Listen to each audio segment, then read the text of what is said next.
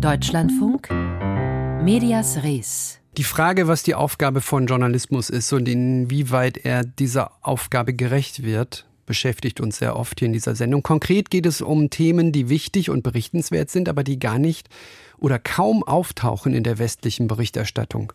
Das zeigt die aktuelle Jahresrückblicksauswertung, die der Germanist Ladislaus Ludescher von der Uni Heidelberg vorgenommen hat. Demnach haben im letzten Jahr hierzulande natürlich die Themen Krieg in der Ukraine, die Themen Klimawandel und Corona die Nachrichten dominiert, aber andere haben es so gut wie nie in die Medien geschafft. Die Dürre in Angola zum Beispiel oder landesweite Notstand in Peru. Drei Viertel der Welt werden medial einfach links liegen gelassen, bilanziert Ludescher. Ich habe vor der Sendung mit ihm gesprochen und ihn zunächst gefragt, wie er bei seiner Jahresrückblicksanalyse genau vorgegangen ist. Ja, also ich bin so vorgegangen, dass ich versucht habe, möglichst unterschiedliche Jahresrückblicke auch auszuwählen, dass verschiedene Mediengattungen abgedeckt sind, also aus dem Bereich Print, ähm, aus dem Bereich Radio, Internet, also Podcast und schließlich natürlich auch Fernsehen. Und ausgewählt habe ich die Jahresrückblicke ähm, überwiegend danach, äh, wie groß die Verbreitung ist, also zum Beispiel eben den Stern-Jahresrückblick oder auch den Spiegel-Jahresrückblick und dann auch die Fernsehjahresrückblicke, die entsprechend viele Zuschauer haben, aus, der, aus ARD zum Beispiel, aber auch aus dem Privatfernsehen, um auch da möglichst unterschiedliche Vergleichsmöglichkeiten zu haben. Und rausgekommen ist, dass im Durchschnitt ungefähr 88 Prozent der Beiträge auf den globalen Norden entfielen. Also Staaten wie Deutschland zum Beispiel, natürlich vor allem Ukraine und Russland waren ganz federführend, die EU-Staaten und USA.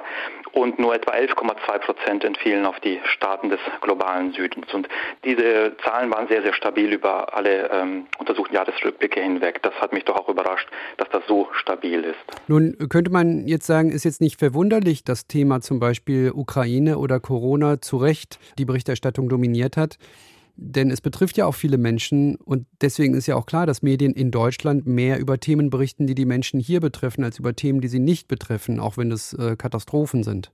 Ja, unbedingt. Also sowohl die Corona-Pandemie als auch der jetzt der Ukraine-Krieg sind natürlich ähm, Ereignisse von allergrößter politischer und sozialer Bedeutung.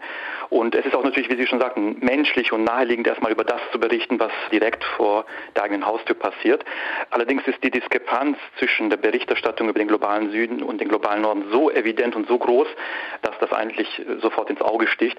Also nur ein Beispiel. Ähm, Im Jahr 2021 gab es zum Beispiel 1300 Berichte über Corona in der Tagesschau und lediglich neun über den globalen Hunger, obwohl ähm, das Welternährungsprogramm angegeben hat, dass die Zahl der Hungernden um 130 Millionen gestiegen ist.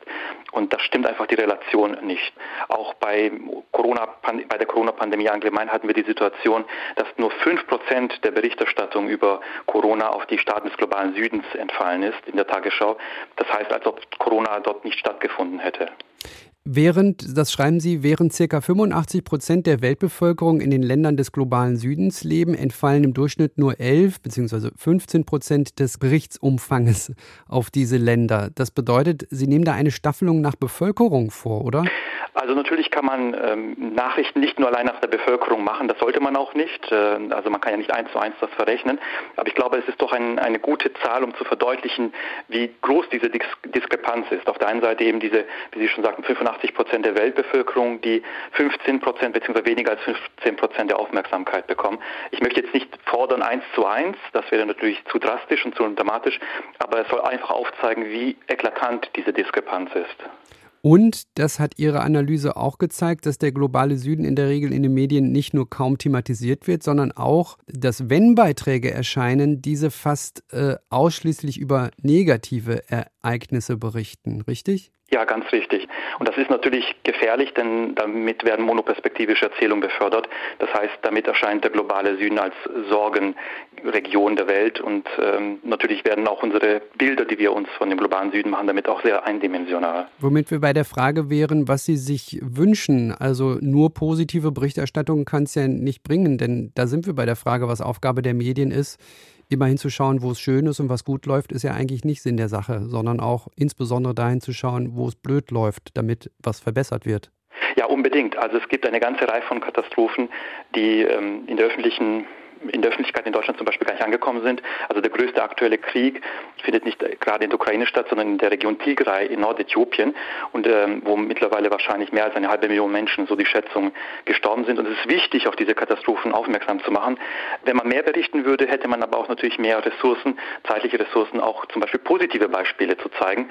Ähm, es ist nicht alles schlecht dort, aber man darf natürlich auch nicht den Fehler machen, dass man dann nur noch positive Beispiele zeigt und alles gut redet. Das wäre natürlich genauso schlecht. Ganz konkret, Herr Ludescher, zum Abschluss des Gespräches. Was empfehlen Sie Redaktionen, was empfehlen Sie Medien, jeden Tag äh, zu schauen, mindestens einen Bericht aus äh, unterrepräsentierten Ländern aufzunehmen mit in die Berichterstattung? Genau, das wäre natürlich ausgezeichnet, wenn sozusagen Redaktionssitzungen zu dem Schluss kämen, dass man auch mal ungewöhnliche Themen abseits der normalen Diskursspiralen nehmen könnte, weil sich das natürlich ansonsten in einem Diskurszirkel gegenseitig befeuert. Also wenn alle Medien über die gleichen Themen berichten, dann ist es fast unmöglich für ein Medium auszuscheren und etwas ganz Ungewöhnliches mal zu thematisieren. Also vielleicht tatsächlich immer wieder auch dem Ungewöhnlichen ein bisschen Raum zu geben, dass etwas abseits von uns liegt und ähm, ja, dass auch das etwas stärker in den Diskurs einkommt. Eine Radikalforderung, aber da bin ich dagegen, ist, äh, wäre zum Beispiel, dass man sogar Quoten einführen würde, dass man sagen würde, dass zum Beispiel 25 Prozent der Berichte über den globalen globalen Süden stattfinden müssen. Ich persönlich wäre dagegen, weil das die Freiheit der Presse einschränken würde. Mir wäre es lieber, wenn eben die Medien selbst sozusagen durch äh, eigene Entscheidungen dazu kämen, eben den Anteil der globalen Süden, des globalen Südens ähm, in ihren Berichten zu erhöhen. Ladislaus Ludescher von der Uni Heidelberg.